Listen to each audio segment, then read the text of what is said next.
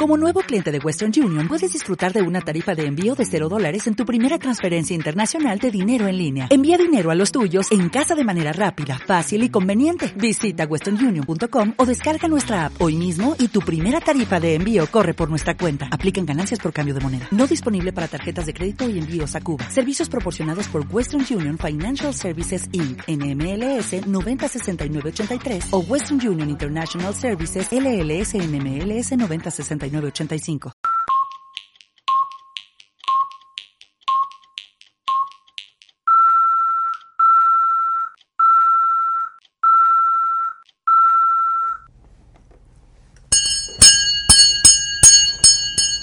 Hola, ¿qué tal? Gracias por estar conectados en este podcast que se llama Con Cris y Aarón. Este podcast es patrocinado gracias a Taylor Lee Asociados, los abogados para ti, y también a Boy, la forma inteligente de transportarse, de comprar sus vituallas y también, pues, ¿por qué no?, de hacer, eh, pedir su comida o como le dicen, hacer la marqueta. Gracias a Boy, gracias a Taylor Lee y Asociados. También queremos recordarle que estamos pues en todas las plataformas de streaming. Eh, en el Facebook nos puede ver, en nuestro canal de YouTube nos puede ver, pero ¿qué tal si usted está haciendo labores propias del sexo? Es decir, su señora lo mandó a lavar la ropa y está, eh, usted es el que toma las últimas decisiones, entonces en vez de decir yo voy a lavar primero y después lavo los trastes, muy derecho eso, muy bien, entonces puede ponerse sus audífonos y escucharnos en lo que está haciendo esas labores, o su señora, si pues, va al gimnasio en lo que está haciendo su ejercicio, también nos puede escuchar y estamos en todas, Spotify, en, donde usted quiera. Y bueno, pues hoy tenemos un programón, en verdad que muchas gracias a nuestro invitado.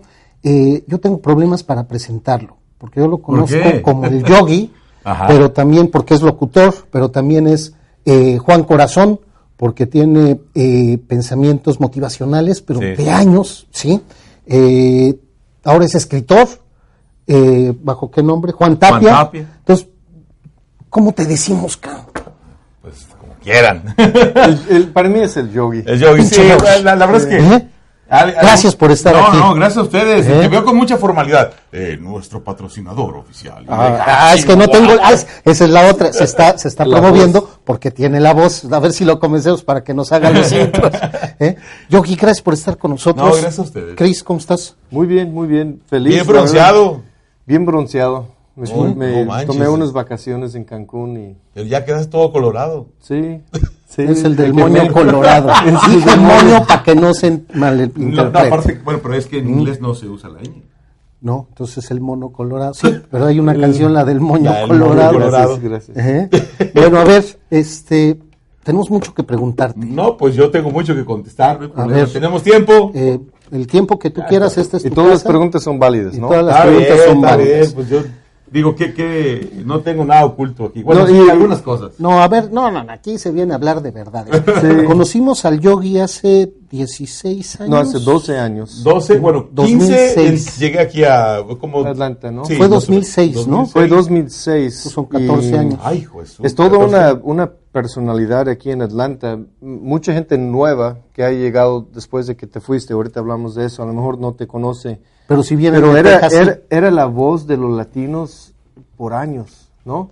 O sea, pues, era el hit, el show número uno. Casi sí, y, y sigues siendo la voz en muchas Que ayudó la marcha de 2006. Eh, sí, es precisamente, a, ver, Cris, ¿cómo conocimos a Bueno, conocimos, conocimos a Yogi porque un día iba manejando la corte. Todavía me acuerdo cuando traía mi caminata verde, vieja iba escuchando el programa de ustedes y estaban hablando de migración y las marchas. Creo que había hecho una marcha en California o algo así. Venía para pelear la Simpson Rodino. Sí, era la ley anti-migrante de Cámara Baja que nunca llegó a ser ley. Y este, les venía escuchando y por algo me motivé, llamé al programa.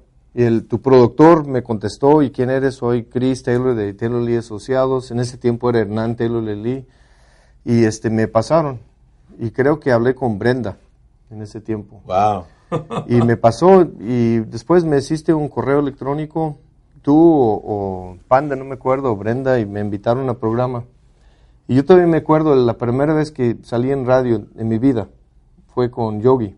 Wow. Y sudaba, güey. O sea, estaba tan nervioso y y, estaba acostumbrado de, de hacer juicios con jurados y todo pero hago de tener, este, ¿cómo se llama? Los audífonos. de estar ahí con ustedes, que tenían un montonón de confianza, digo, de, de hablar así, y de, repente empecé a sudar, dije, pues, ¿qué digo? No, me ¿Fue cuando te desnudaste?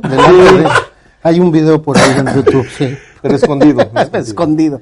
Y entonces, pero venía, yo me acuerdo que fue por marzo del 2006, la segunda vez que fuiste tú, que fue la primera mía en donde se estaba organizando una marcha y eh, en aquel entonces la estación donde trabajaba Yogi, pues como que les daba un poquito de miedito entrarle al... No, le sigue dando. ¿eh? no, sí, pero así que entrarle, le sigue dando. Y acá mi cuate se brincó las trancas, le valió madres y se fue a organizar la marcha y empezó a promover y de hecho invitó a, a, líderes comunitarios y convenció a algunas otras radios para que apoyaran el movimiento, porque en ese momento pues... Y que de todo el mundo dejara el ego. Exactamente. eso fue lo, yo creo que eso fue lo más padre, que lo, mejor que nos pudo haber pasado, que gente que cuando yo llegué me decían, es que fulano con sultano no se llevan. Y yo decía, ¿cómo fregados no se van a, llevar a llevar en una cosa que a todos nos importa, ¿no? Al final de cuentas todos estamos en el mismo barco. Y este, eso yo creo que fue lo mejor.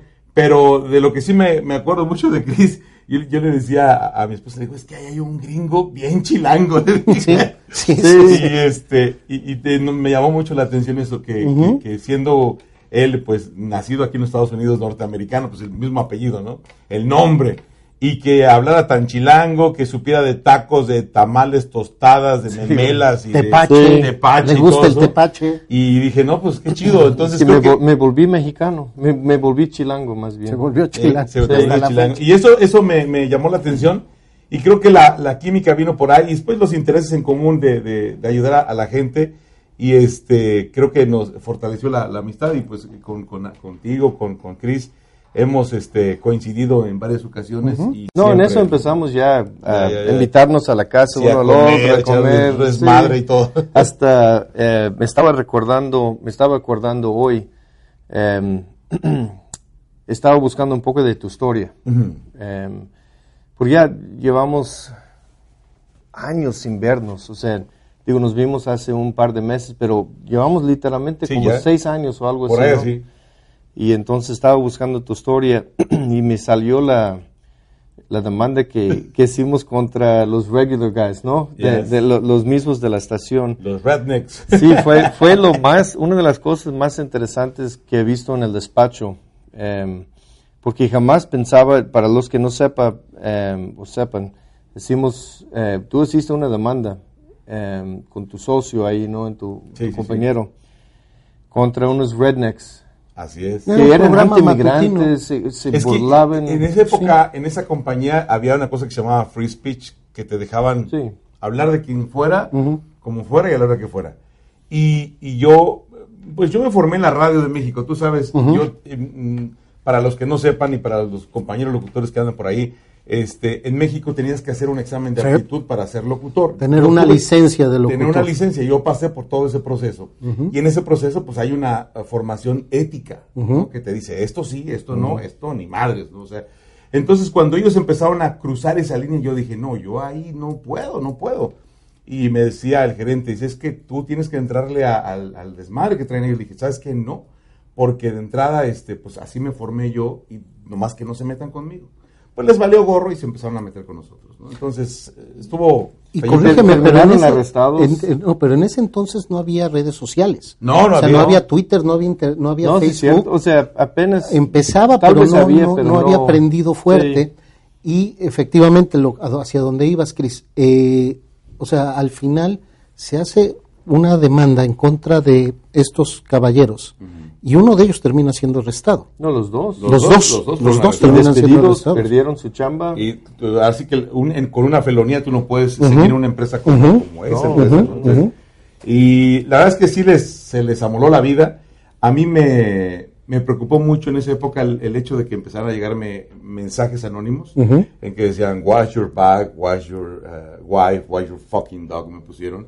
Y este y, en uno de esos me mandaron la foto de mi casa. Cuando yo vi eso dije ya valió Porque ves tantas historias, de odio. tanto loco de que tiene odio racial, dije, no, ya valió, vámonos de aquí. Y te fuiste. Y me fui, pero ya fue cuando negociamos con, la compañía de que ya se acabara el asunto. Sí, para llegar a un acuerdo. Y a mí me llegó, me acuerdo, todavía un correo electrónico de algún gringo que decía, ojalá te mueres de E. coli.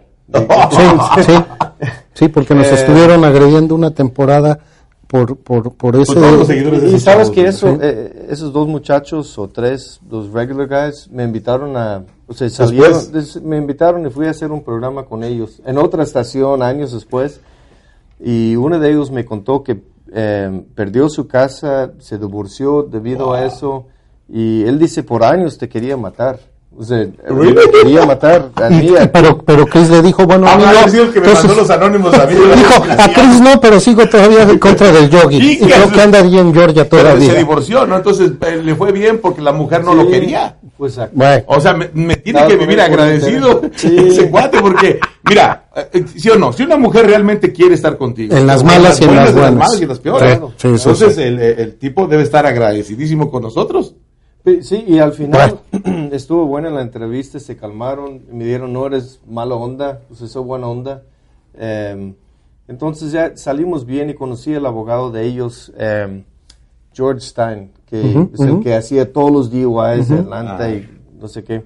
Él estuvo ahí presente como para defenderlos en caso de que yo les atacara. Pero eh, era todo un show y la vida es chistosa y ya estás de vuelta en Atlanta. ¿Cuándo llegaste? Llegué a principios de año eh, y fueron con los primeros que me vine a reportar. No lo sé, eh, yo lo sé, si no te puedo desmentir. Pero sí, a principios de año. estuviste en Dallas. Estuve en Dallas. Fuiste a Dallas. Fui a Dallas y me gustó. Y te gustó y te quedaste ahí. acuérdate que el asunto es cuando vas a un lado, si te gusta, es pues que no te falte. Exactamente. Exactamente. Entonces me gustó y me quedé por 10 años. Ok. Y este, de hecho, estuve viviendo en Chicago, pero así no, dejé de tener mi residencia en, Dallas. Viví en Los Ángeles, igual regresaba a Dallas. Ahora sí que siempre regresé a Dallas. Ahora ya no quiero regresar a Dallas. Ok, ya te veniste a Georgia. dice un cuate, dice, ¿te gusta más ir allá como donde hay muchos morenos? Le dije, pues sí, son buena onda. Y es buen mercado. Y es buen mercado. Exacto. Y entonces, son buena onda, la ¿por qué te decides, buenos vecinos. ¿Por qué te decides regresarte a, Mira, a Georgia. Nada más, estaba yo platicando con algún amigo periodista y nos decía que eh, la, el marketing, o sea, los perfiles esos de marketing que tienen, Atlanta, si, si, bien es cierto a nivel nacional es la novena ciudad, para efectos de media y todo eso, para el concepto latino, para el grupo latino, hemos caído al, grupo, al número 23. Eh, no supe yo cómo está Texas, pero ¿cuál es tu decisión de regresar otra vez a Georgia? Cuando ya tenías una carrera ya también formada. Ok, ah, para la gente que no sepa, eh, el 60% de mis ingresos son vía online. Ok. O sea, yo me he dedicado a hacer voiceovers y esa ha sido mi vida desde ah, que nos conocíamos ya hacía voiceovers. Entonces, el, el voiceovers para como comercial. Sí, la gente que no sepa, por ejemplo, de... Eh, por ejemplo, cuando decir, ya está a la venta el nuevo disco de Marco Antonio Solís cómpralo ya. Esas, Cosas como esas las grabo desde mi casa. Entonces, siempre ¿Y te, pagan por eso? Sí, me pagan por eso. Y desde tu casa. Pues, ojalá tuviéramos esa voz de cómpralo ya. Entonces, ah, grabo, he, grabado comerciales para McDonald's, para Smokers, para muchas firmas. Eh, y estoy en la Unión, en SAC AFTRA y todo ese rollo. Entonces, eso se hace haciéndolo desde tu casa, pues tienes la comodidad de pones tu estudio, desde ahí te metes en chanclas, grabas, eh, no pasa ah, nada. Entonces, el 60% de, de, lo que yo hago siempre ha sido eh, desde mi casa. Entonces, me, económicamente me daba lo mismo estar en Texas que en Georgia. En, Georgia. La diferencia es que en Georgia eh, económicamente me convenía más porque pago menos el mortgage, algunos costos son más económicos y dije, a ver, ahorrar, ahorrar, porque nos llegan los 50 y si no hay lana, ¿qué vamos a hacer? Entonces fue un ajuste económico básicamente. Ok, y entonces decides regresarte, ahorita estás ya retomando tu carrera de locutor aquí en Georgia, estás en... Eh, la invasora, 87.7, estamos. La invasora 87. De 5 a 10 de la mañana. 5 a 10 de la mañana. Ok, pero vámonos a regresar en, el, tiempo. pero tienen aplicación. No, está en, FM 877 FM y está en la aplicación La Invasora Atlanta. Ahí la pueden encontrar, ahí nos pueden escuchar tempranito. Música regional, ¿no? Música regional, pero yo hago una revista eh, muy soft, como le llaman los güeros, muy relajada, porque eh, el asunto es acompañar a la gente que se va a trabajar tranquilo. Eh, mi línea de locutor, y digo, aquí es donde se me puede salir una que otra mala palabra que me la sé, me la sé todas, eh, pero eh, yo siempre pienso que en la radio convencional nunca sabes si hay un niño por ahí. Tienes que no Y aparte no sabes si hay una persona que se puede ofender por la, una, estupidez que digas. Entonces yo siempre mantengo una línea de respeto, siempre respetar a la gente, porque yo, eh, mi principio de hacer radio es, si se ofende mi mujer, si se ofende mi madre, o si tú, tengo una hija, si se ofende mi hija, no sirve lo que hago. Esa es mi, base. Y es lo que hacemos en la mañana. Reflexiones, mensajes positivos, notas curiosas, noticias, deportes y todo eso. ¿Y cómo llegas a ser locutor? O sea, obviamente tienes la voz y a lo mejor suena una pregunta no, no, no, no, no, no, no, pues es que la gente que no, me conoce. Tengo 34 años como locutor. O sea, de, adolescente. Desde, yo tenía, bueno, yo desde chiquitillo participaba en los concursos de oratoria, de poesía, de banderita, banderita y todo ese rollo. Y este, a los 16... Esa de, tú que eres poeta y en el la compones. Esa luego se la explicamos no, al abogado Taylor. Era de una lágrima derramó Ruperta.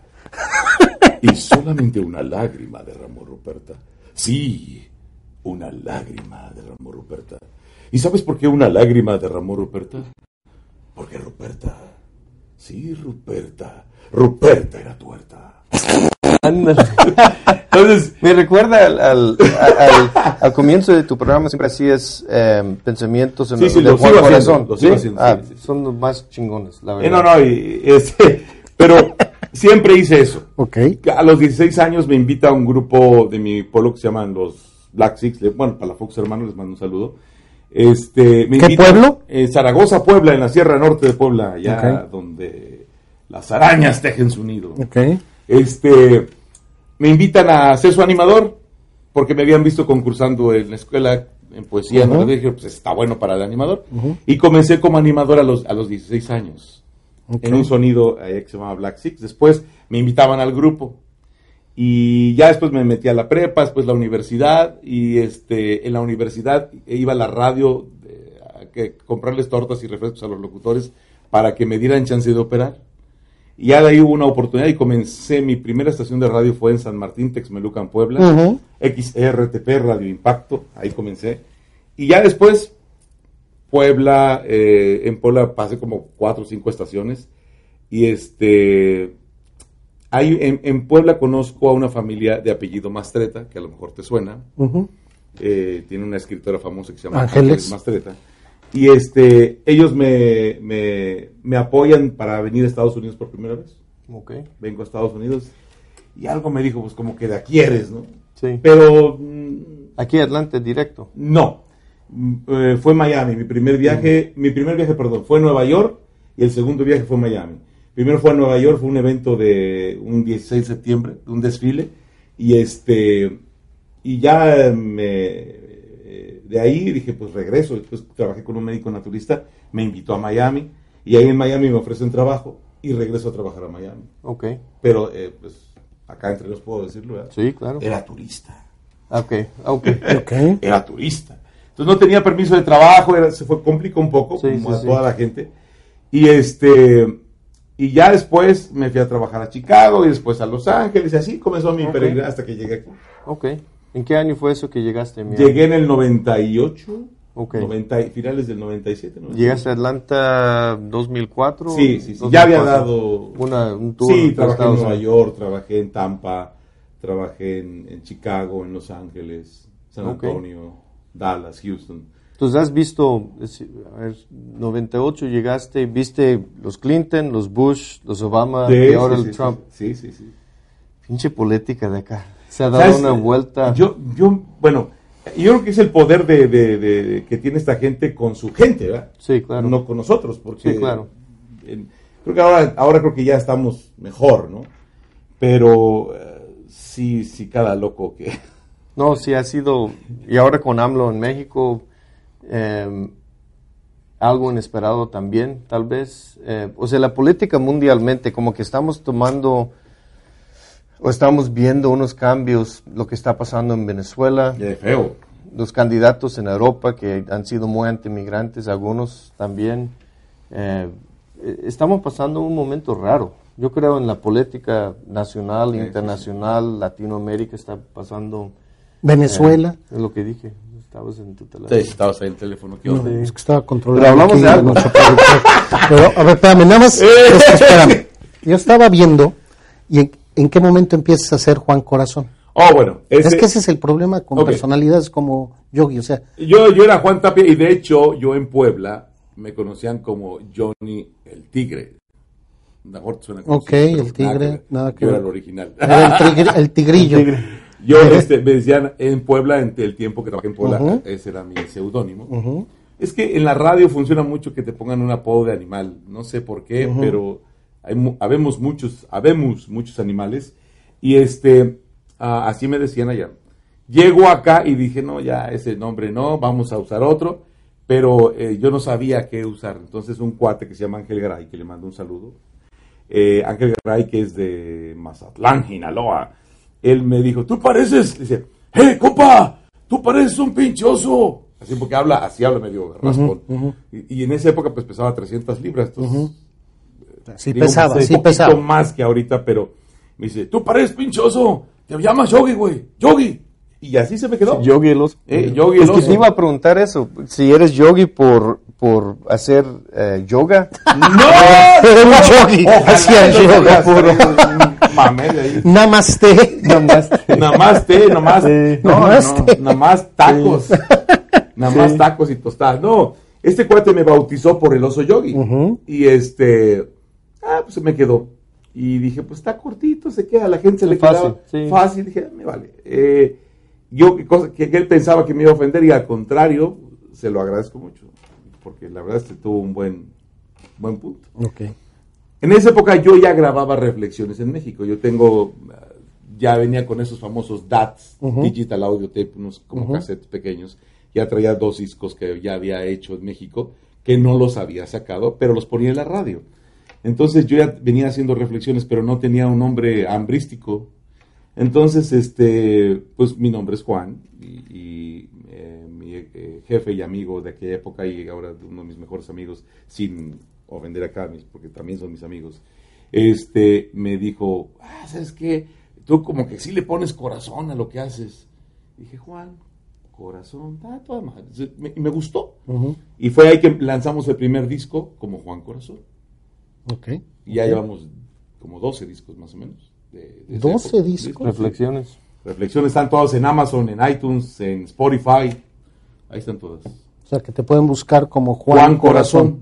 Juan Corazón, ahí están. Y ahí están. Y este, obviamente yo he admirado de toda la vida gente como Paco Stanley eh, en la cuestión de la voz, el manejo de la voz, eh, muchos locutores famosos que, hacían reflexiones y poemas en México. Y, quise tomar esa línea. Entonces comencé a hacer reflexiones, pero como hobby, o sea, de pues, las grabo y ya. Eh, no pensé que pudieran funcionar un día. Y gracias a Dios, pues ahora sí, ahí va, ahí va. La gente baja unas cuantas, compran los discos, ahí va. No vivo de eso. Para la gente que piensa que soy millonario, no vivo de eso. Ok. sí, porque luego piensa, ah, este cuate tiene un montón de ferias. No, como todo mundo. Me he ido a bancarrota también y todo. Como todo. Tomas de, decisiones que toma uno mal y pues, ¿no? Y ahora la pregunta que quería hacerte, Chris Taylor. Aquí lo tenemos. Ahí está. Ahí está. A ver. Ok. Cris. De, de, hecho, yo empecé a leer el libro. Está muy bueno. Es, es una novela biográfica. El, yo creo que el 70% de lo que hay escrito ahí es verdad. Ok. Eh, o sea, la de la chiva y... ¿Es verdad o es no, novela? a mí me dicen mucho eso de, oye, que tu primera, primera novia fue una chiva. En mi pueblo no hay esa onda. No, bueno, pero no hay mole de cadera por ahí. No, no, no, ese es en Tehuacán. Ese es en Tehuacán y en la sierra. No, yo soy de cerca de Teciutlán. Ok, es ah, una, no, no, no, ahí sí hay muchachas, ahí sí hay... Ahí sí puedes conquistar una chica. verdad. En, las, en las sierras donde no hay, pues, no hay mujeres, todas se vienen para Estados Unidos. Y, digo ahí para los que no conocen la gastronomía poblana o para los que quieren hablar más allá del camote, eh, hay un mole que es bien interesante como lo hacen, que es más de la región de Atlisco, de toda esa zona, porque tienen a, las, a los chivos, ¿sí? Y los tienen salando todo el año en cuadros de sal, o sea, les dan de comer todo, pero les ponen la sal para que estén lame y lame y lame la sal, para que se ablande y se sale. Ah, Entonces en octubre bajan todos los chivos ya al matadero. y hacen un mole que es como un caldo, le llaman mole de cadera, precisamente con esa ¿Y la carne, sale más salada? Sale más salada. y más suave. Más suave. Sí, entonces es una delicia de la cocina poblana, más allá del mole, más allá de las semitas, es un platillo muy regional. Pero bueno, este, y entonces... No, es que te iba a decir que en Puebla somos famosos por el camote y su mole. Y su mole también, también. En, en, cajones lo, transportan a los Estados Unidos. Recientemente falleció la reina del albur. Sí, eh, una eh, señora Lourdes, ¿no se llama? No me acuerdo cómo se llama, sí. Pero... Este, y que en paz canse. Y, Pero eso habla, o sea, em, es de tu mamá. No, sí, pero no está. Yo hice una pausa aquí. Te voy a hablar del libro. Eh, ¿Por qué hice el libro? Eh, cuando yo estoy con la cuestión de las reflexiones, la gente me dice, ¿y el libro para cuándo? ¿Y cuándo saca usted el libro? Entonces se me hacía una mala onda como imprimir un montón de reflexiones y poner a hacer un libro y no a firmarlo. O como que no se me hacía onda. Yo dije, tengo que encontrar algo. Y aquí pues ya viene la parte complicada de esto, que eh, fallece mi mamá y pues me doy cuenta que tengo una historia que contar. Entonces, eh, El decreto de María Fernanda es un libro que habla acerca de cómo una mujer que no fue a la escuela, que estudió segundo año de primaria, tiene un objetivo en su cabeza. O sea, es tu mamá. Es mi mamá. María Fernanda. María Fernanda es mi mamá. Ok. Se, llama María Fernanda. Y este, tiene un objetivo en, su cabeza, tiene una idea y cómo la lleva a cabo a través de su hijo. Ese es, el, ese es el, el, mensaje. Y con todo en contra, una mujer de 45 años teniendo un hijo en su última oportunidad con varices, hipertensión arterial, obesidad, eh, sin haber estudiado y decide que su hijo va a ser universitario, decide que su hijo va a terminar una carrera y decide que su hijo va a cumplir todos sus sueños. Entonces, ese es el, el eje central de esta historia eh, porque creo que la gente no se da cuenta, pero en lo que tú dices tienes un poder. Todos somos profetas, y no quiero meterme en religión, sino que tú tienes la capacidad de decretar lo que quieres que ocurra. Y va a ocurrir en función de si tu corazón lo acepta o no. Es decir, eh, cuando un niño pequeñito te dice, yo cuando sea grande yo quiero ser el mejor portero del mundo. Y si tú le dices, ¿sabes que estás bien pendejo, hijo? ¿Cómo vas a ser portero tú? ¿Estás güey? ¿Qué tienes en la cabeza? automáticamente el cerebro dijo, ya, seámoslo esto. ¿Tú qué querías ser cuando eras niño, Cris? Abogado, la verdad. ¿Neta? ¿Neta? ¿Serio? Yo creo desde los 12 años. ponerte esto aquí en medio. 12 años. Qué padre. Pues antes de los 12 años, no me acuerdo si había pensado en otra cosa hacer.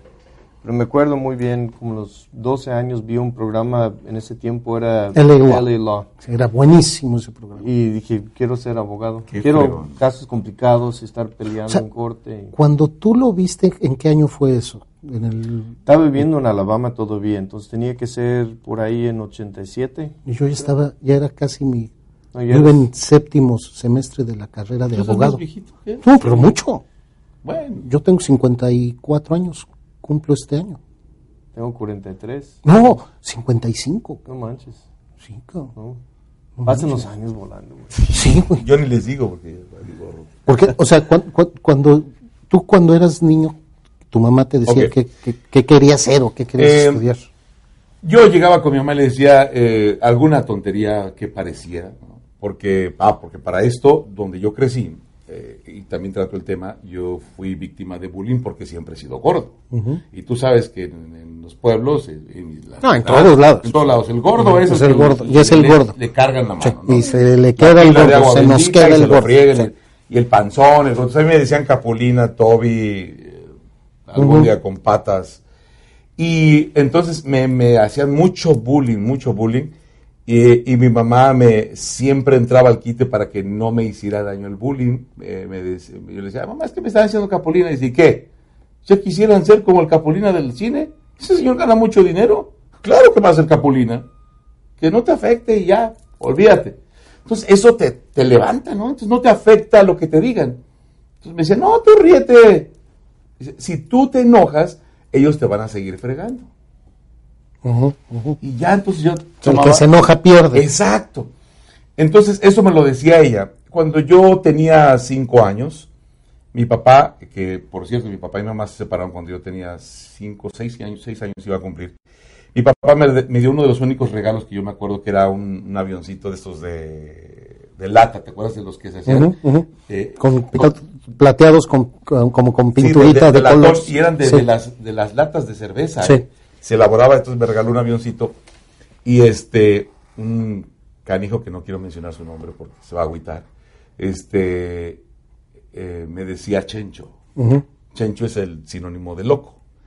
Y me decía, yo le decía, es que cuando yo sea grande voy a andar en este avioncito. Me decía, pinche Chencho. Y me daba un golpe. Me traía, hijo ese. Y un día que andaba con el avioncito, le vuelvo a decir, y me da un madrazo, tira el, el, avioncito lo pisa y lo hace calabaza. Yo llego llorando con mi mamá y está él y otros primos de él ahí en la, en la esquina de, la cuadra gritándome, Chencho, Chencho, y yo llorando, como que más gozaban decirme Chencho los cabrones.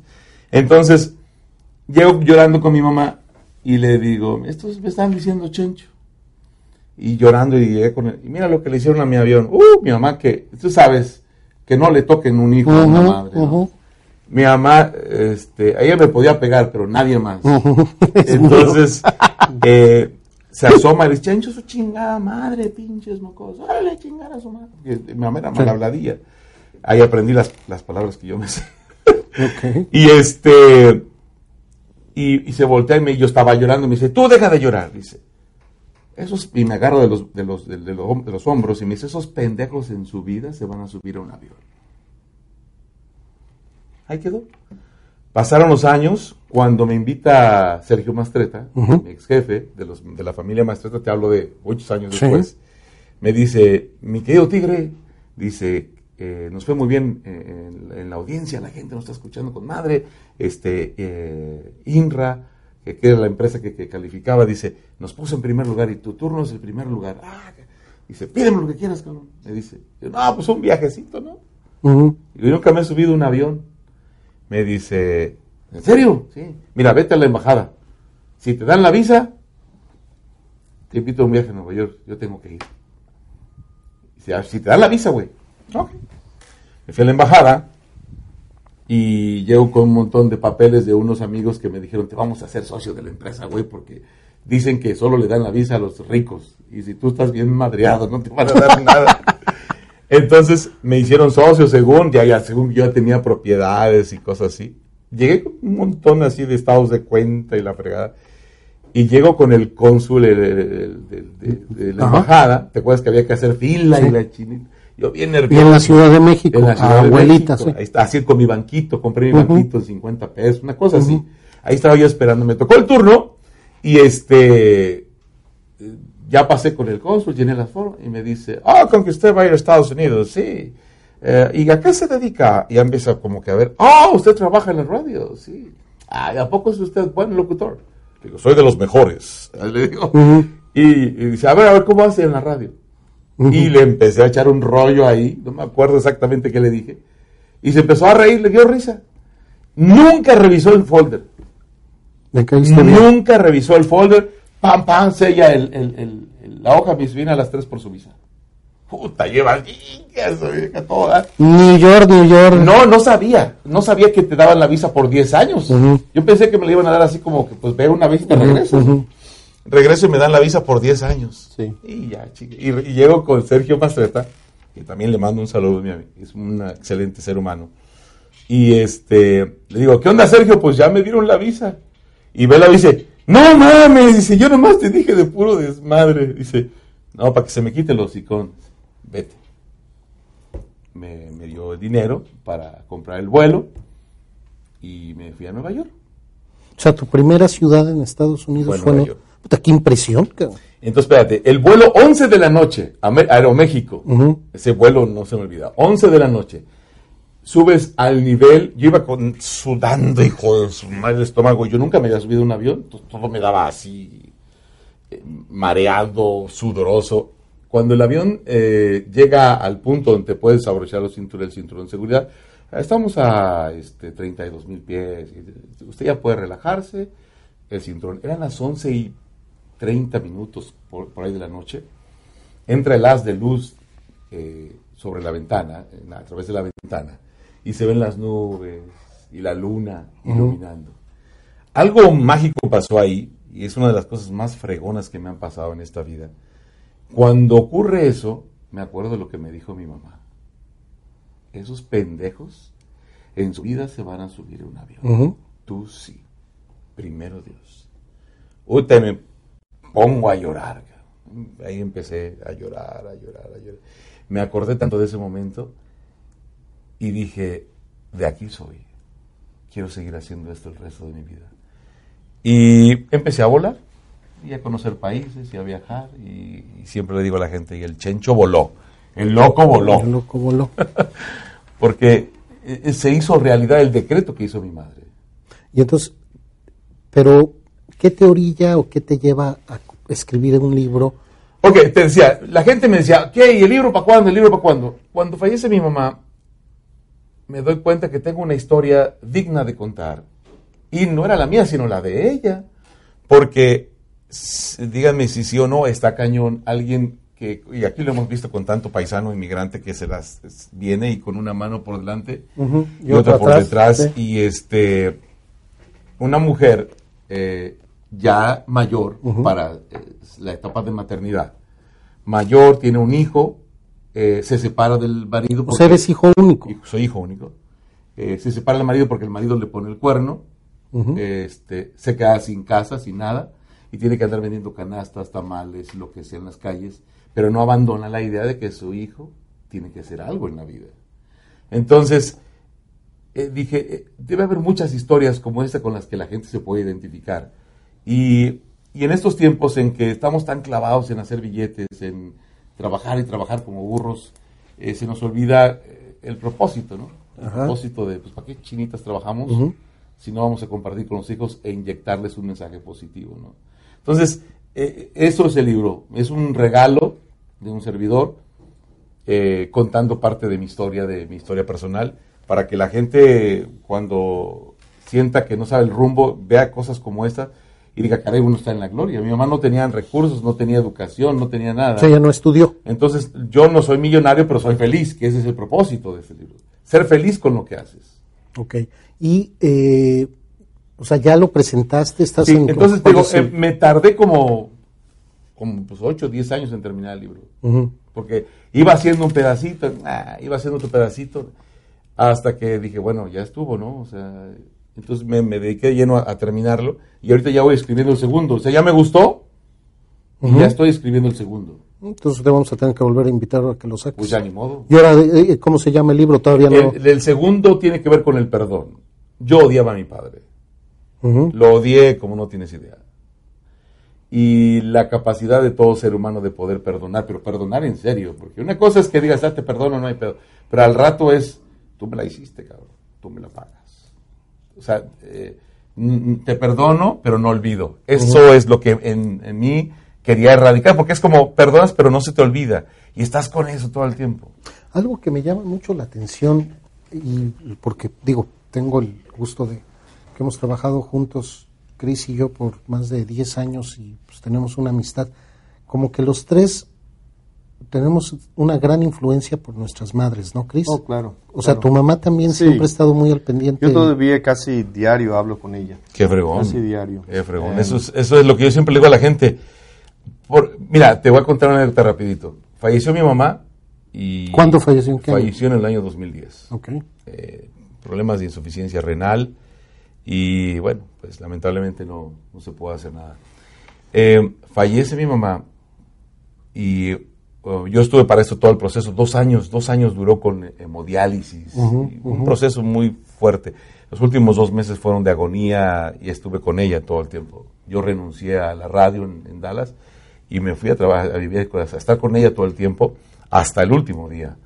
Entonces, el día del funeral me dice un, un, amigo, me dice, oye, discúlpame que te diga esto, dice, pero te veo muy tranquilo. ¿Qué no te dolió tu mamá? Y pues sí me dio coraje por dentro, pero dije, este no sabe, déjame explicarle.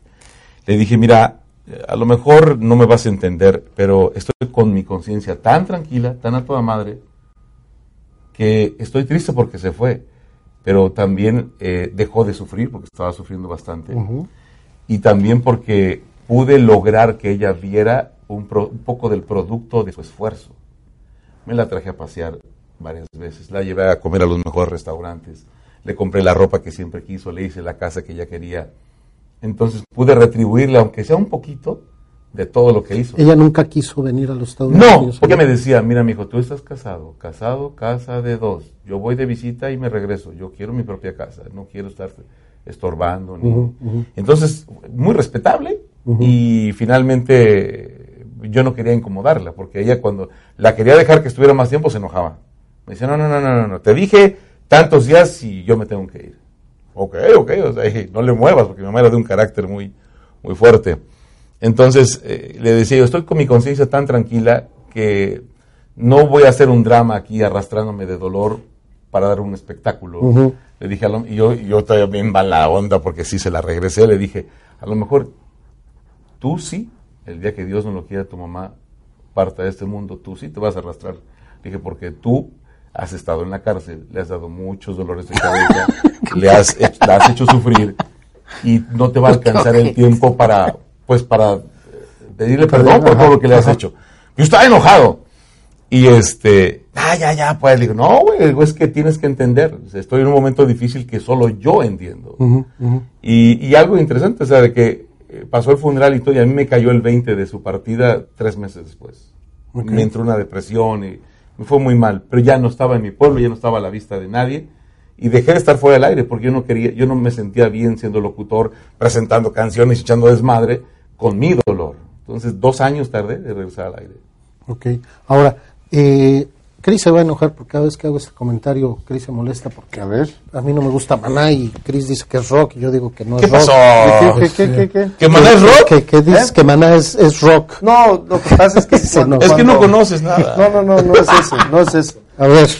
Lo que ocurre, eh, cuando viví en México, llegué a México el año 95, en como su Sí, sí, sí. más, o sea, creo que... Como te deseo. Sí, eh, Vampiro y este, y era lo más, eh, mira, era Maná, Fey, Enrique Iglesias, OV7, los, o la otra vaselina, los que te gusta también los, ah, eh, era, los temerarios. ¿Te gustaban los temerarios? sí, me gustaban mucho. Sí, ¿Te gustan los temerarios? Sí, eh, los temerduermes. Entonces, como yo siempre era eh, de rock, pero americano, eh, Metallica, Guns N' Roses, usted, em, mis opciones eran em, la ley. Eh. Bueno, pero era, yo imagínate, no sabía nada. imagínate en mesa a los 18 años. ¿Cuántos años tenías cuando 19. ¿Y no te gustaban Los Ángeles Azules, ver? Sí, pero la música que ponían en los micros, porque oh. esa era mi introducción a música española. O Mónica Naranjo, oh, yeah. o La Fe, eh, o Maná. Digo, Perdón, pausa, ¿has visto a Fe últimamente? No. Está más guapa que... ¿Sí? Sí, neta. Porque decía que tenía 26 años en ese tiempo, yo la vi media ruca. No, no, vela ahora. Sí, pero yo, yo, me enamoré de Faye. Eh, Te vas a seguir enamorando. A los 19 años. Se ve muy bien. De hecho, de misionero. Muy guapa. No nos dejaban ir a... ¿Eras misionero? Sí, misionero mormón. Sí, eh, era, otra vida, otra vida. Pero no nos dejaban ir a conciertos y escuché que Fe había llegado al DF a un concierto le digo a mi compañero, vamos a escaparnos un ratito. Teníamos que estar en casa a las nueve. Tenía tantas historias de, de otros compañeros misioneros que fueron, em, uno, imagínate, estaba en el micro, el micro lleno en, en Nesa, que se suben dos vatos con pistolas y, que se roben la, el, la micro y se lo lleven a un, un cerro y les quiten toda la ropa a toda la gente, los roben a todos. Los encueran a todos. Los encueran a todos y él llegó a la casa con un cartón que encontró en la, calle. Entonces nos escapamos para ir a ver un concierto de fe. Y este, llegamos ahí y no me acuerdo por qué no entramos, que no había boletos y estábamos tratando de comprar boletos ahí afuera y ya, ya no había.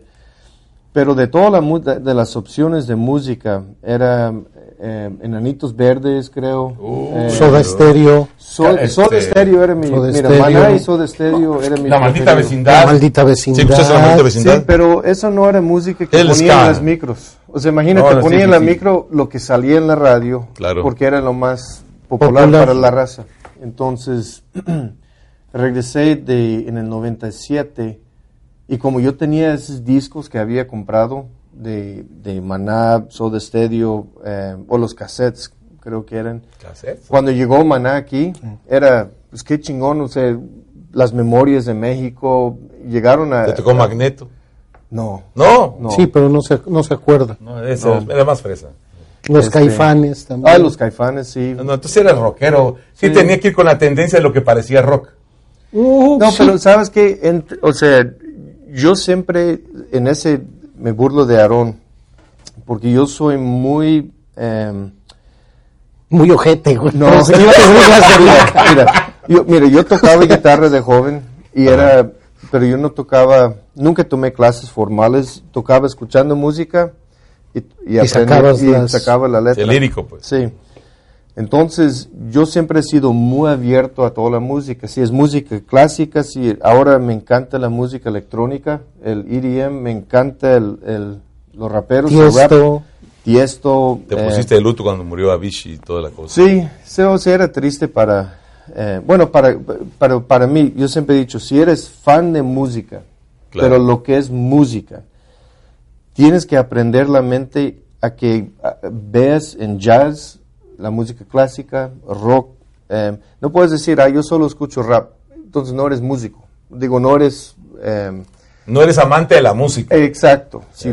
claro. Pero para mí encontrar el gusto en cada, eh, cada estilo, cada, ritmo, estaba escuchando, porque nunca entendía jazz, nunca lo había Yo entendido.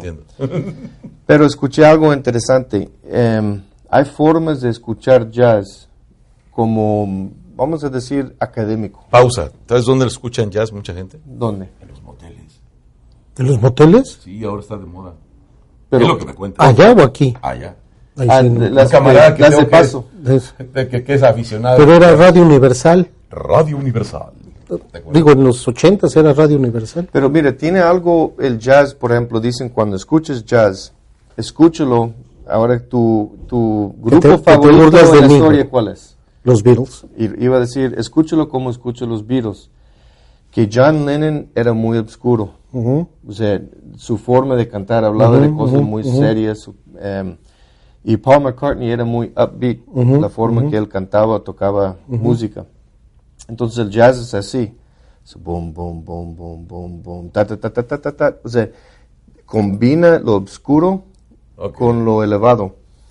Y es, eso es lo que tienen los Beatles, que otro grupo realmente no, ha podido volver a hacer lo que han hecho los Beatles, y tienen la música jazz. Y me puse la música jazz después de escuchar eso, y aunque no me gusta mucho, lo aprecio. Digo, digo, qué genios que pueden combinar cuando lo escuches de esa forma. Hay como 10 formas de escuchar la música jazz, pero lo que iba yo, la única música que no me gusta es em, estilo, eh, ¿cómo se llama la, el grupo en México? Bueno, de Puerto Rico creo que em, los eh, sacaban, ¿cómo se llama?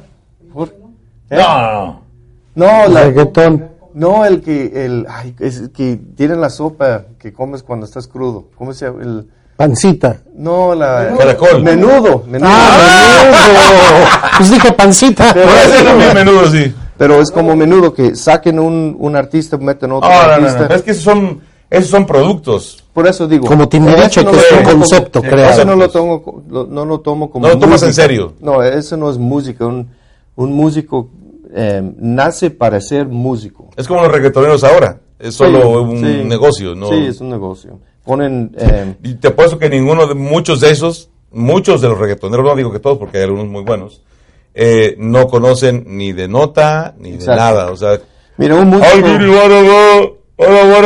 ¿Qué es eso? Mira, Bad Bunny. De verdad que Bad Bunny es un dolor de... Eh, ponen un, eh, ponen una carita o alguien que puede motivar eh, la masa. No tiene que cantar bien, no tiene que tocar ningún instrumento, pero músicos como Prince. No, Prince era un genio. que puedes tocar guitarra, piano, le pones el, instrumento que sea. O acabo de ver la película Bohemian Rhapsody. Esos eran músicos. Eh, Freddie. Nació a ser, cantante y em, hay, cierta gente, Vicente Fernández, eh, Solís, como el Gabriel es un Juan El para, para Chris también es Juan, Juan nació, iba a ser músico a huevo, en, nacido en una casa pobre, sin educación, él iba a encontrar su camino a la música. Y yo siento que hay ciertas, ciertos genios.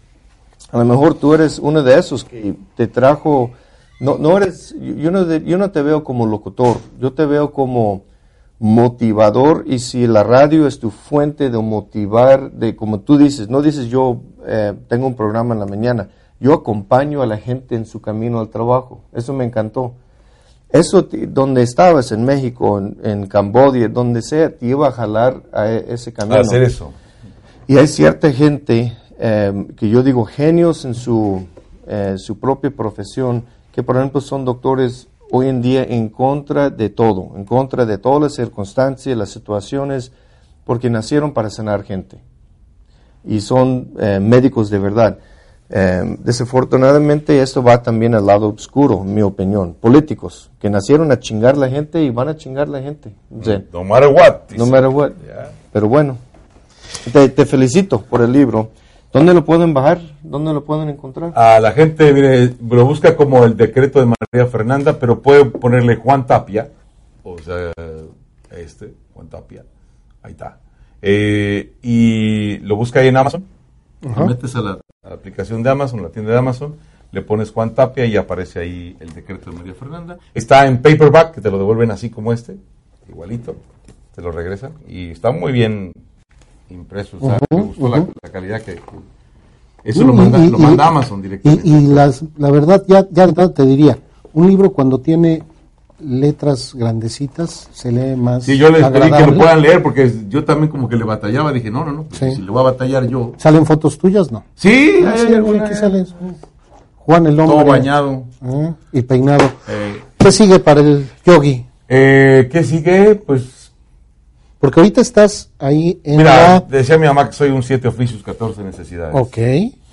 Ahora soy escritor, soy productor, eh, locutor, voiceover. Este, estoy eh, ayudándole a un señor que está montando un espectáculo para hacerle un homenaje a Joan Sebastián. Entonces estoy escribiendo la idea de... como guionista, entonces. Guionista, puede ser guionista. Eh, John Sebastian es el que tenía tres esposas o algo así, ¿o no? El que tenía los caballos. tenía los caballos. Tenía muchos caballos. Tenía muchos caballos. ¿O quién era? ¿Quién es el cantante en México que así tenía? Bueno, Joan siempre tuvo muchas novias, pero esposas. ¿Quién, eh, ¿quién, era el otro em, que salió al mismo tiempo que Juan Gabriel, Vicente estaba? ¿Eso debe haber sido él? John Sebastian. Sí, yo creo que Joan. Joan siempre tuvo fama de mujeriego. Sí. no, pero leí un, un, reporte que tenía, que nunca contestaba preguntas sobre su vida personal, pero como que tenía tres casas con las tres. Siempre me llamaba la atención eso. Ay, sí, no sabía. yo, conozco muchos, no son famosos, pero conozco muchos. viven tengo, así. Tengo problemas, pero... A ver, entonces, entonces para, para Yogi y para Juan Corazón, ¿qué sigue? Ah, te digo, pues seguir escribiendo. Ahora estamos, comenzamos una etapa de motivación y bueno, sí. me, me, me me gustó lo que dijiste porque eh, ese es el objetivo de mi vida ahora. Eh, empezamos a dar unas conferencias de motivación en el que hablamos, tocamos temas como el bullying, como este, los divorcios, que ya pasamos por los que ya pasamos por un divorcio. Eh, ¿También has pasado? Ya, también, ya me tocó. un par de... yo llevo uno y no quiero tener ya otro. ya se echó el primero. Sí, esperemos que haya un segundo. No, mire, yo, yo pienso que Cada, cada persona debería de divorciarse. No, eh, tampoco llego al extremo eso, pero para mí el chiste de la vida es pasar experiencias, adquirir experiencias. Em, como tú dices, el dinero al final no importa, pero te mueres con em, las experiencias que tienes. No sé a dónde vamos, la verdad, y nadie sabe. El que nos dice que sabe a dónde vamos es un mentiroso o, está copiando eh, otra persona. Pero me gustaría pensar que hay otra vida si es renacer o si es ir al cielo, o sea lo que sea, o al infierno. Em, pero nos vamos Muchos nos van a mandar. Muchos, pero yo siento que nos vamos a llevar esas, esas experiencias. Y es de medio broma, pero yo siento que es beneficioso para cada persona pasar un divorcio, pasar un matrimonio, pasar un divorcio. Porque para mí en lo personal el divorcio fue el, lo más difícil que ha pasado en mi vida. Tuve que aprender demasiado de mí, em, de relaciones, de gente, quién es tu amigo, quién no es tu amigo, quién te odia, quién le, eh, le da gusto que estás pasando eso. Eh, y también eh, meterse en un multinivel, lo que hablábamos antes. Ya, ya, ya estamos igual. ya pasamos por la misma. Sí, no, es, son uh, cosas que, que, me han pasado y, que, y ahora las estoy plasmando en el libro, los voy a plasmar en, en el libro que sigue y dar pláticas. Convencer una iglesia en, Grand Prairie, en, Dallas, eh, a, dar pláticas eh, los días de las madres. Y ahorita me va a tocar por primera vez ir a, mi tierra el 10 de, mayo a presentar. ¿A Puebla? A Puebla. voy a presentar el libro y, pues quise hacer la presentación oficial en mi pueblo. Oh, estaría chido. Me avisas. Y ahí lo vamos a hacer. Deberíamos ir a Puebla, el 10 de mayo. Solo he ido dos veces a Puebla. No, es precioso. ¿No te gustó? no, me encantó. Eh, fui con mi mamá en el 99. ¿Con tu mamá? ¿Tu mamá conoce Puebla? Manejando. A ver, tu mamá. A ver, una señora de Alabama. Es a todo dar su no, mamá. Es a todo dar. Un saludo para ella porque también nos escucha. ¿Y también el español? No. No, pero, pero ella entiende. Ella entiende. No, sí. Eh, compramos una, un trailer aquí. Y mi mamá en ese tiempo em, vendía muebles. De, o sea, se murió mi abuela y tenía un montón de muebles, em, eh, ¿cómo se llaman? Eh, Antigüedades. Y entonces los puso a vender y empezó a ganar mucho dinero, le fue bien. Entonces hallaba en yard sales y todo eso muebles que volvía a hacerlos y pintarlos y arreglarlos entonces em, fue a Carolina del Norte donde venden muchos muebles, pero al final un señor le dijo, si quieres muebles buenos y baratos, a un lugar que se llama Puebla, México. los segusinos, los de Chipilo. Sí, son italianos. es una comunidad italiana. ¿Tú conoces Chipilo? a huevo, güey. ¿No te gustó ninguna chipileña ahí? Ah, pues todas. ¿Y no agarraste nada? No, pues no. ¡No manches! Estaba recién era casado, era, era oh no era bueno en ese tiempo. Ya se agarró, te hubieras vuelto lechero. Sí. Bueno. Sí. Chispas. manejamos, yo le manejé a mi mamá de aquí a Tampico, nos quedamos unos días en Tampico y de ahí hasta Puebla. Y em, en el camino no tenía comida. Y yo viendo a ver cuándo va a haber del camino de Poza Rica. Un race track, buscando una Q-trip. Nada, güey, pero había un señor vendiendo mandarines en la calle. Era de diciembre. Entonces compramos una caja de mandarinas y empezamos a comer mandarinas. Y como dos horas después, yo creo que mi mamá había comido 20, 30 mandarinas. Están chiquitas y están sabrosas. y la, pues, entonces la miro y estaba el color de la, de la mandarina, sí. Neta. Dije, mamá, o sea, traes color de mandarina. Entonces empieza a ver qué chingado me está pasando. Se mira en el espejo. Yo creo por comer tanta mandarina se volvió y nos tocó una neblina horrible en, pasando en Veracruz. ¿En Orizaba? Que no, si no, no, podía ver, estábamos en la montaña. Llegamos, por ahí, por ahí cosa. Sí, llegamos a la ciudad de Puebla, nos quedamos ahí una noche, fuimos a una iglesia, creo la, principal, no me acuerdo. La catedral. La catedral. Sacamos fotos y de ahí llegamos al pueblo y me sacó de onda porque todo el mundo ahí, ojos azules, hablan un dialecto italiano. ¿Sí? Y entre ellos, fui al banco a cambiar dinero, compramos un chingo de muebles. Fuimos a un lugar y yo le dije al señor, mira, mi mamá está montando una tienda gigante en Atlanta de muebles. Nos queremos llevar hoy muestras. este, está bien que me cobres, pero barato, no lo que, no, no lo que le vas a vender al público. Entonces, si íbamos a gastar, pone 5 mil dólares, creo que nos dejó todos los muebles en 500 dólares, con la idea de que vamos a hacer pedidos y todo eso. No, ni madre, llegamos a Atlanta, los vendimos a... Y se olvidaron del negocio. y ya se cansó tu mamá. Sí, pues era mucho viaje, o sea, para regresar ahí era demasiado. Pero los muebles rústicos de Puebla son de los mejores, los mandan a todo el mundo. Muy buenos. Pero era mi historia de Puebla. Esa es su historia de Puebla. Debe ser un escritorio así, de mueble rústico este. Pues, oh, sí. Ándale. Deberíamos. Vamos manejando hasta Puebla. Hasta Puebla. Ahorita conocer los arcos aquí. Se puede hacer. Yo soy muy, muy huevón para manejar. No le den ideas. No, no, no, vuelvo a hacer. No, no, y ya ahorita llegar desde... Y antes iba a Tampico cada dos veces al año manejando. Ahorita físicamente no lo quiero hacer. Es un peligro en bajo circunstancias normales. Es un peligro en México por los, carteles y todo el... Eh, la última vez que manejé en México, porque voy mucho a Baja o Cancún, pero no manejo. O digo, llego al aeropuerto, un taxi o mi hermano que vive en Baja me recoge un par de horas a la casa, pero manejar así en México, la última vez fue 2010, que venía de regreso Em, con mis tres hijas y mi ex esposa. Y faltando como dos horas para llegar a la frontera nos para eh, un retén de narcos, cabrón. Unos 30 hombres con cuernos de chivo, ah, con su suburban y camionetas Cadillac. Y yo venía jalando una lancha que nos llevamos para disfrutar la playa. Y este nos nos paran y dije, ah, aquí, nos, o sea, que no, no hay forma de defenderte. si quieren violar a tu familia, matarte, ni modo. Pues ahí. Entonces, bajo el vidrio dice, americano, yes, pásale. dije, ya chingamos, Y dije, no, nunca vuelvo a poner mis hijas en esa situación. Pero lo oyeron, ya chingamos. y que lo vuelven a parar. ¿Dónde vas, güey?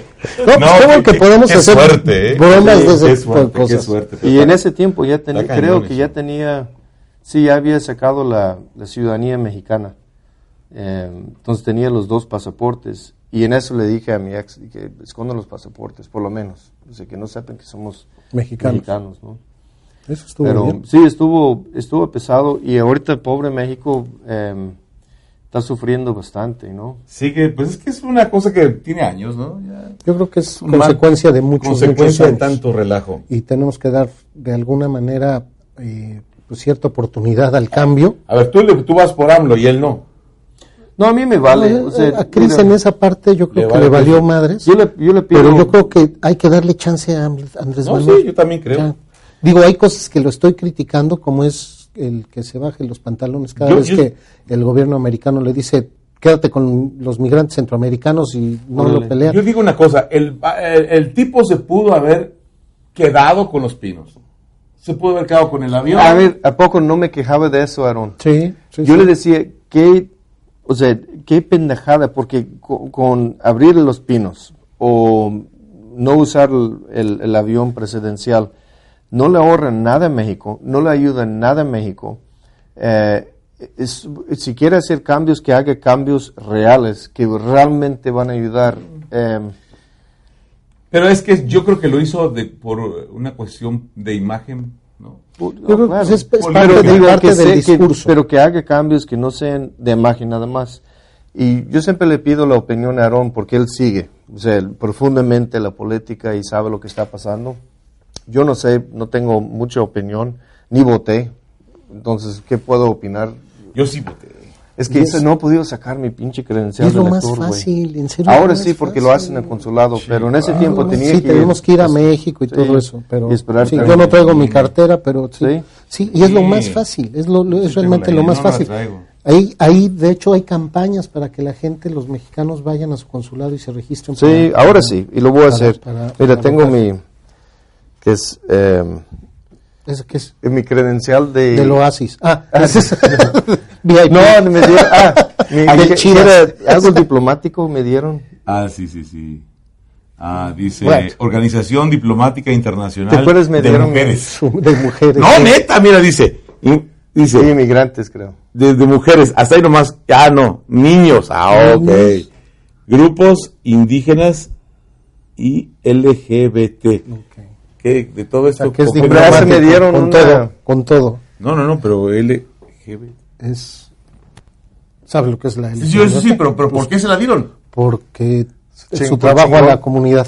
Ok, ok. No, me dieron una... ¿No lo compraría? Ya como ya es chilango. No alcanzó. No, me, me, dieron un doctorado. Como chilango no compraste tu... tu, tu, Hubiera. oye, compraste tu licencia, tu... No alcanzó. Tu diploma de abogado. No, no.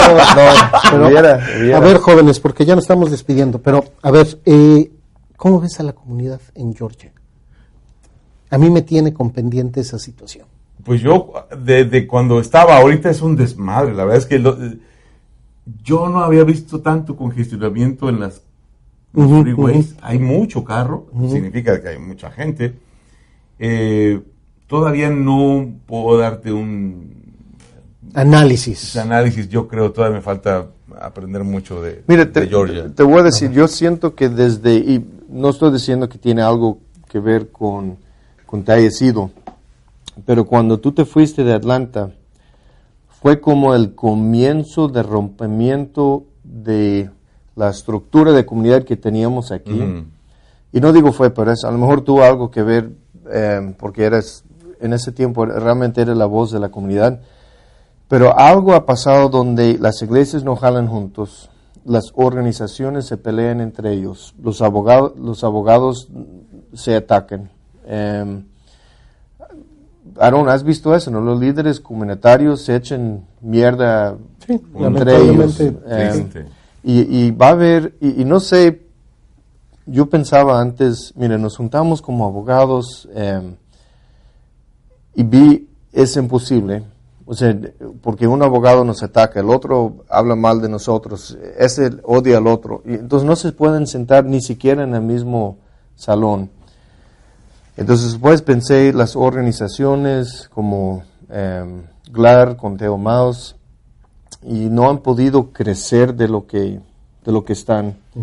Si Adelina nos escucha, no, no es crítica, nada más están donde están. Entonces pensé a lo mejor las iglesias, mejor juntando pastores, sacerdotes. Em, no sé si viste eso en Dallas, si existe. No. Pero. Iglesia y pastores creo que no. No se pueden. No. Está difícil. Muy difícil. Pero aquí tampoco jaló. La radio, los, por los locutores. No, no, no, o sea, si eh, tú haces un trato con una con una iglesia católica, se entera que invitaste al pastor, ya no va. Ya lo va. Sí, no, pero pero pasa lo mismo lamentablemente. y en esos tiempos es una postura muy eh, tonta. pero pero es que el problema es que cada quien tiene su propia agenda y no quieren empatar su agenda con los pues demás, ponerla encima. ¿Por qué? Porque lamentablemente con el flujo de migrantes que están llegando, eh, la migración cambió. O sea, el migrante que venía, venía a chambear, a producir, porque quería ahorrar y regresarse. Lastimosamente, ahorita está llegando el migrante de necesidad, el que viene a pedir porque en su país no tiene. Y eso es otro concepto con el que no estamos preparados ni nosotros como comunidad latina para absorberlos y echarlos a volar, no estamos preparados, ni tampoco el gobierno. Y eso va a causar un estrés económico, social más fuerte del que tenemos, considerando lo que sigue ahora en el 2020. Mm.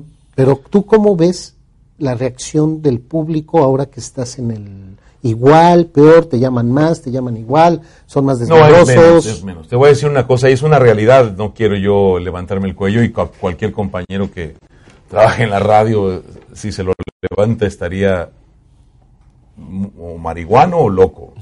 La realidad de la radio es que la radio no tiene el peso que tenía hace 15 años. No lo tiene.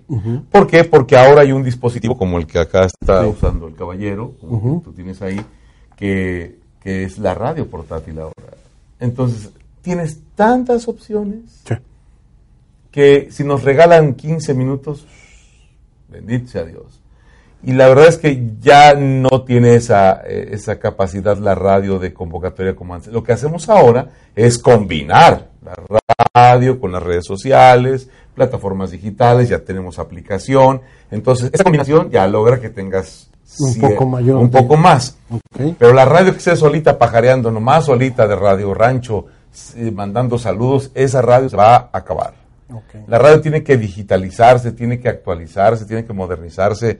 El locutor tiene que prepararse, dejar de ser un locutor radio saludos de saludos cordiales, mil felicidades. Y, nomás eso, que no tenga nada en la cabeza, nada que ofrecer. O sea, el locutor que nada más sirva para presentar canciones, que mejor busque otra chamba. Pues digo yo. un reto muy, muy, muy. Digo yo. Entonces, eh, basado en eso y que hay eh, la comunidad, la comunidad está grande y yo creo que más grande que cuando yo me fui. Muchísimo más grande. Pero participa menos. Pero participa menos porque está más centrada en sus objetivos, eh, más distraída.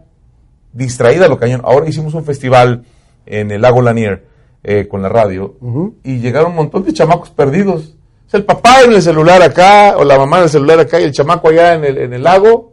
Eh, casi se les va la onda. O sea, está cañón el factor distractor de, la distracción que te causa un teléfono celular. Está cañón a los accidentes. Digo. Y, mira, yo, yo em, he escuchado tanto de mis papás o de gente de nuestra época criticar. Mira, los niños ahora están en el teléfono, no salen a la calle, porque cuando éramos niños... No hablan. La pasábamos afuera corriendo y eh, yo tal vez tenía cinco o seis buenos amigos, tal vez, tal vez tres o cuatro, ¿no? Buenos amigos, con quien te juntes diario a jugar deporte y después de la escuela. Ahora los niños tienen 400 amigos en Instagram. Un día es un amigo, otro día es enemigo, otro, o sea, ¿sí me entiendes? O sea, y hay mucha crítica, pero yo reservo mi opinión a lo que, cómo les va a afectar. No creo que todo esté mal. Yo creo que los niños de hoy en día están, están agarrando una inteligencia de de alguna parte del cerebro que no, no, nosotros no, desarrollamos, no desarrollamos eso. O no la usamos. Pero, exacto, pero en, en, mira, agarramos el teléfono como tú dices, puedes estar con 10 amigos y en algún momento vas a ver que todos los amigos están en el celular haciendo algo, ¿no? Comiendo en vez de hablando. Es decir, con la oreja para acá y... Exacto, pero va a llegar un momento donde el celular no está en la mano, sino está literalmente parte de tu cuerpo. Ya, ya tienen esa tecnología que... Eh, con tu reloj, eh, va a llegar un momento donde está conectado físicamente con alguien y... a tu mente. O sea, van a, puede ser 50 años o 10 años, van a desarrollar esa tecnología donde tu carro te lleva, porque es computadora, no manejas. Bueno, pues ya de hecho ya te lleva. El ¿ya, ¿viste? ¿Ya probaste el Tesla nuevo? No, no lo he probado, pero he escuchado. ¿Que, se maneja solo? Sí, sí, sí, sí. Hay, en cinco años dicen que la mayoría de los, eh, ¿cómo se llama? Tractor trailers, los remolques grandes, van a manejar solos, van a salvar muchas vidas que no hay una persona detrás. Em, pero yo en vez de criticar eso, digo, nos está llevando a algún lado. Echarnos para atrás y quitar la tecnología ya no es posible. Em, nos está llevando a algún lado y me interesa saber cuál es el futuro de todo eso. Porque, o sea... Yo, yo ahí sí voy a estar un poquito de acuerdo contigo, nomás un poquito. Te voy a explicar por qué. Porque yo creo que tienes que, tienes que caminar. Te voy a decir una frase maravillosa que me decía mi mamá. Dice, lo peor de llegar a viejo no es llegar a viejo, sino llegar a viejo y pendejo. Eso lo decía la mía también. que, que nunca en tu vida hayas aprendido algo. Entonces, si a las nuevas generaciones le sumas la experiencia del pasado y el conocimiento del pasado, pues se van a convertir en una superpotencia, ¿no? Sí, sí, sí. El asunto es que las nuevas generaciones están negadas. O sea, tú a un chamaco de, de, de, 15 años, dile, hazme una multiplicación mental así rapidito, 23 eh, por 4. y, empieza... Eh, y saca su calculadora. 92. Eh, ¿Me explico?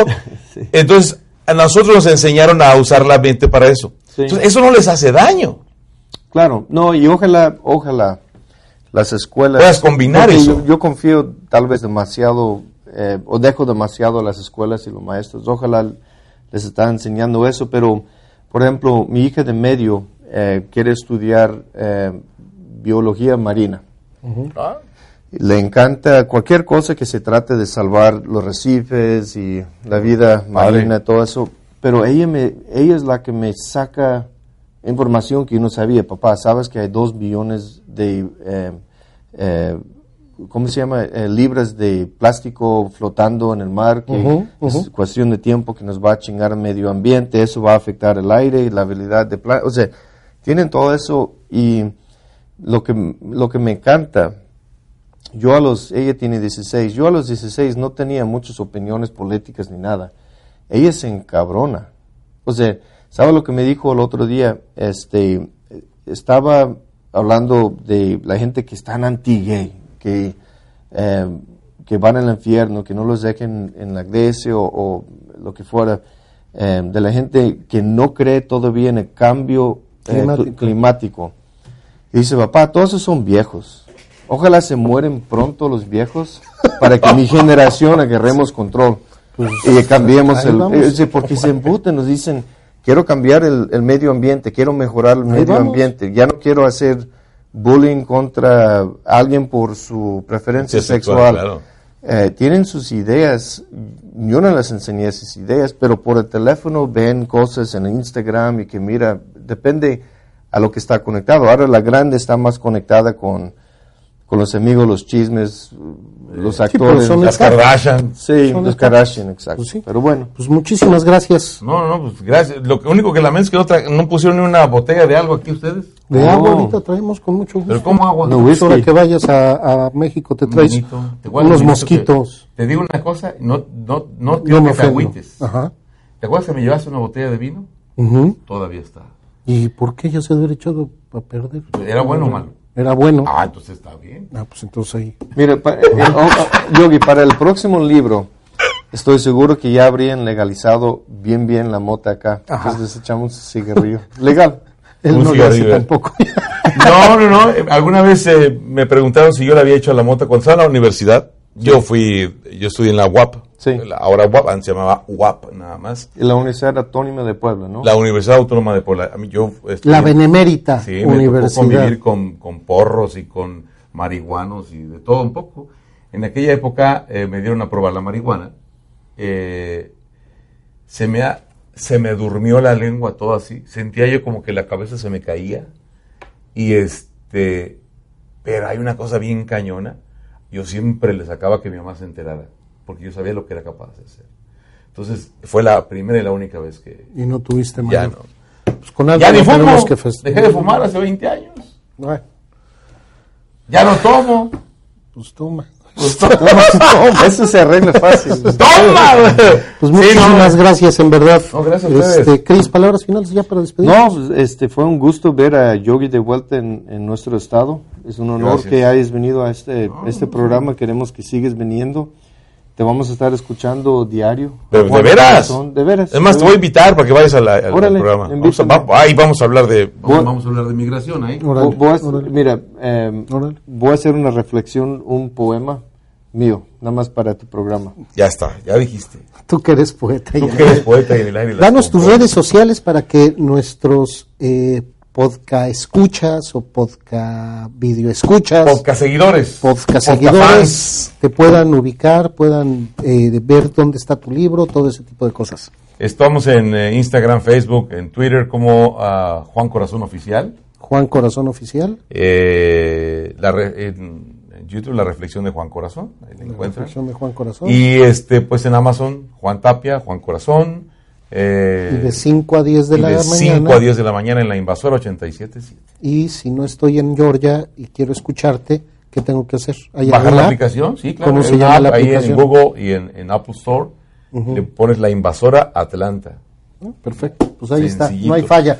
Pues gracias por estar con nosotros en este podcast. Nos estamos eh, escuchando, viendo la próxima semana. No había una mesera, un mesero que, que nos atendió, se fue. Ni tacos, ni nada. Nada, para la siguiente. Para la, siguiente. lo debemos. La siguiente le vamos a traer hasta tacos Tacos de Vamos a poner el nombre del programa, digo, el nombre del, del, episodio va a ser Tacos, y Whisky con Yogi. Ándale, tacos, y Tacos, memelas y whisky, porque me encantan las ah, memelas. Ah, bueno, tacos, memelas y whisky. Pues muchísimas gracias. Les recuerdo que estamos ya en todas las plataformas de streaming.